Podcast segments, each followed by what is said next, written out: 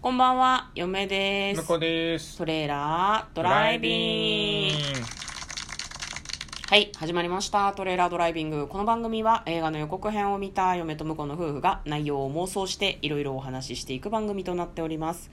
運転中にお送りしているので安全運転でお願いしはい、ます。今日はですね、トレドラサブスタジオの方からお送りしております。はいちょっとね、なんか PC かこれゴーゴー言ってんの。エアコン、なんかエアコンも PC もゴーゴー言ってますね。はい。まああのいつもはねロードノイズバリバリで放送してますんでね、それに比べるとちょっと静かなんじゃないかなと思いますけどね。まあ、みんなのね、うん。心の中でこの風の音をなんかこうロードノイズにこうちょっと置き換えていただいて、ね。うん。うん。無理かな？どうだ。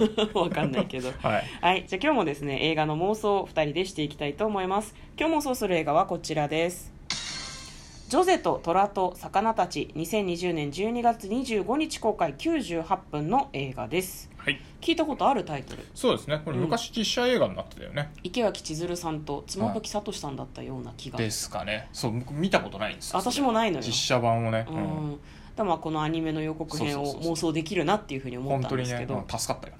ね。見てなくて助かった。助かったとは、まあ、妄想する楽しみが残されていて助かったという意味ですね。はい。じゃあまずは、えー予告編の方を復習していきたいと思います、はい。えー大学生の男の子があるなんでしょうね。あるお家にここが寮寮みたいな感じなのかな、うんうんうん。住み込みで住み込みこう下宿するみたいな感じなんだけど、なんか管理人にされちゃうんだよね、うんうん。でそこんちはおばあちゃんがいるんだけどおばあちゃん以外にもなんか若いお嬢さんがいるのよ、はいはい。あんたが管理人よとか言われるのね、うんうんなんかわかんない。無理やり管理人を押し付けられちゃうのかしら、でなんか四つ葉のクローバーを探してこいとか、はい。結構無理難題をうん。うん言われるんだよね。でその女の子が車椅子に乗っているんだけれども、車椅子を押して散歩に出たりとかもする。でその女の子にも何か夢があるのかな、まあ、その登場する男の子は夢を追う大学生と、えー外の世界を知らない女の子ジョゼ。うん。本人がジョゼって名乗るんだよね、うん。自分の世界しかなかった。心に沈めていた願いに光を灯してくれた。まあなんかこうイメージの映像みたいなのがパッパッパッと切り替わっていくんだけれどもジョゼちゃんが人魚になってこう泳いでるシーンがあったりとか、まあ、あとは何かイラストを夜こう紙に向かって描いていたりとか、まあ、あと2人でどこかに出かけたりするのかなっていうのとあと気になるのが虎？虎が雪の中にいて白い息をはーって吐いてるのがあってなぜ虎？って思ったんだけど、はいはい。まあ、2人の関係はその後どうなっていくのでしょうか？ジョゼと虎と魚たちという予告編でございました。では内容の方妄想していきましょ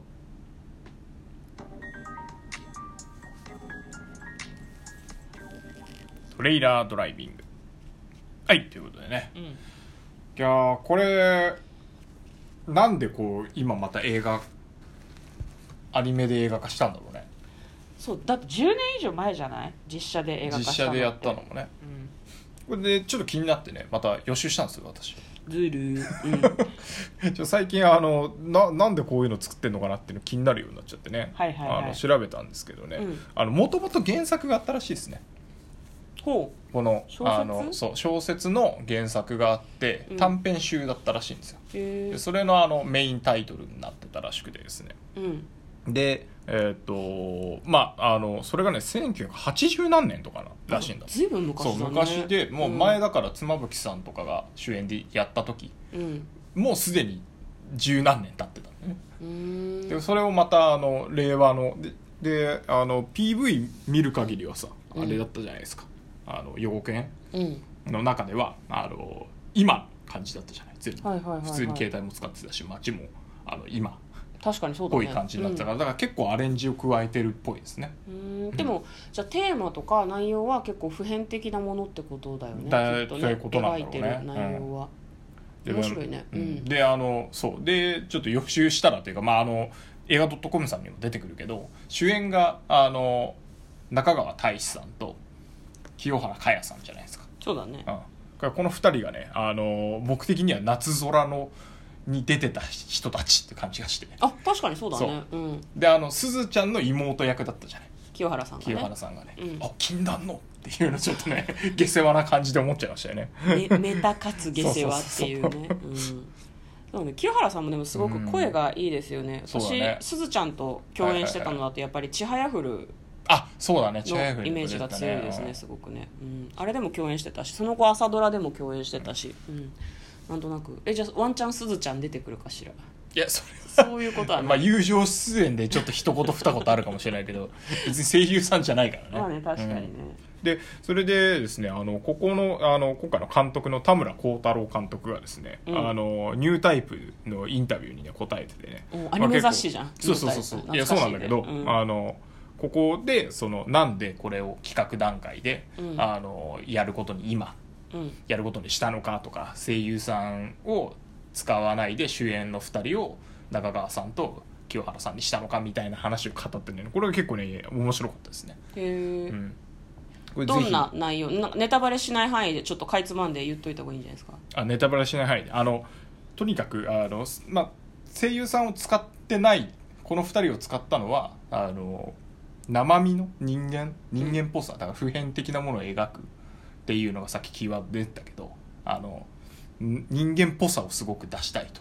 だアニメの絵になって声優さんを使うとやっぱりそのアニメの絵から想像するキャラクターとマッチしすぎちゃうところがあるからその人間そのキャラ絵になんだろうな持ってかれないでほしいという。かあそういうことをおっしゃってましたね。なるほどね。うん。まあ、かいつまんでるからちょっと正確かどうかちょっと微妙だけど、もうなんかそのなんだろう80年代に発表された小説が90年代とかにい一度実写映画化して、うん。それからまた2 3 0年経ってからさらにアニメ化ってすごく面白いね、でだから、うん。あの実写化した映画のリメイクっていうんじゃなくてやっぱり原作、原作をもう一回ちゃんとうん。あの別な映画というかうん。作るあのアニメ映画として原作を作るっていう感じらしいので、うん。でまあアレンジはいっぱい加えてるらしいんだけど、うん。あやっぱあのなんか、えー、とその実写映画に引っ張られてるっていう感じでもないみたいですね。うーん。なるほどね。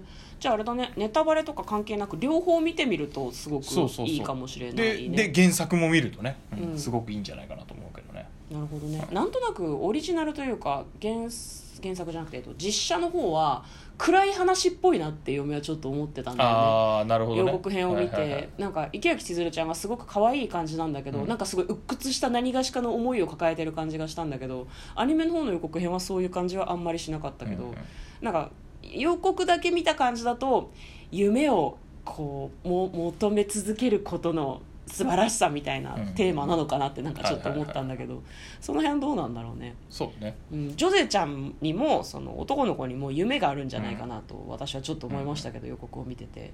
ジョゼちゃんはなんかでもあれだよね。あの性格がきつい感じがしたから多分家で引きこもってるっぽいよね、うん。であのあえー、と管理人はこれやってこいあれやってこいみたいな、うんうんうんうん。結構わがままっていうかでも一緒に出かけたりもするんじゃないのかね。わかんないけど。そうだから多分あのー主役の子に出会ったことによって外に出る願いが叶うんじゃないかなまずね。うん、外に出たいっていうのが願いなのかなで出たいっていうか出てだ怖いんじゃないかな。なんか引きこもってるとさちょっと外怖くなることあるじゃん。うんうんうん。ずーっと。なんか出るの面倒くさいなとか。そうね。なんか人になんかこう出てって嫌なことされたらどうだろう。だ車椅子だからなおさらね。うんうんうん、っていうのを多分2人でこうちょっと外出てみるといろんな景色があるんだぞっていうのをなんか分かっていくっていうのがね、あー。そこがなんか交流なんじゃないかな。でもそれはあくまで家庭でさ。うんでやっぱり彼女と,、えー、と主役の管理人さうん。ん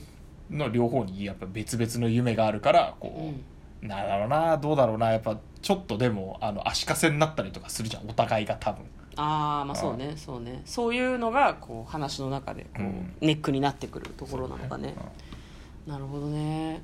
えーそうお互いの互いの夢どうどうなんだろうな男の子はでも夢を追いかけるためにやっぱり下宿を出てしまうとかそういう展開になりそうだよねなんか。まあそうね、うん。学生なのかな？学生っぽかったよね。なんか大学生っぽかったよね。ねうん。講義受けてるシーンがあったから。うんうんうん。だからやっぱ就就職して、ね、夢の仕事に就きたいってなったらねうん。一緒にはいられないかもしれないしね仮に留学しないにしても就職するからってんでもうこの辺の地域にはいられないからって言って引っ越しちゃうとかちょっと考えられるよね、なんかずっと一緒にいる未来がそんなに見えない2人かなというふうにはなんかどうしてもちょっと思ってしまうね、なんか学生の時たまたま下宿にいた女の子と親しくなったってなんかなんかそその時で終わりそうな感じがしない？なんか。そうだね。うん。だから結局最終的に別れちゃうんじゃないかなと思うんだけど、どっちかっていうとその家庭でお互いが何を感じるかみたいなのが大事なんかね、いやまあだからそもそもなんかこう恋愛なのかっていうところもあるけどね。あので出会いというかさ最初の関係はなんか押し付けられたみたいな感じっぽかったじゃん。おばあちゃんに。うん恋愛恋愛じゃないパティーンで頼みたいですけどねあーなるほどね。うん。ね。じゃない、まあそ情は移ってっちゃうからね、まあそこはねなその辺はうんちょっとお互いにね。グラデーションみたいなところあるからな、なるほど。じゃあ向こう的にはラブではないかということですか？うんそうですね。そこはちょっとあるんじゃないかなと思うけどでもなんかこうずっと一緒にいようねとかそういう感じじゃなさそうだよね。うん、ん違うんじゃないかな。なんかそこそこまででこのあと2人どうだったんだろうなぐらいで切り取っていただけるとうんうんうん、うん、なんか気持ちいい気がするね、了解です。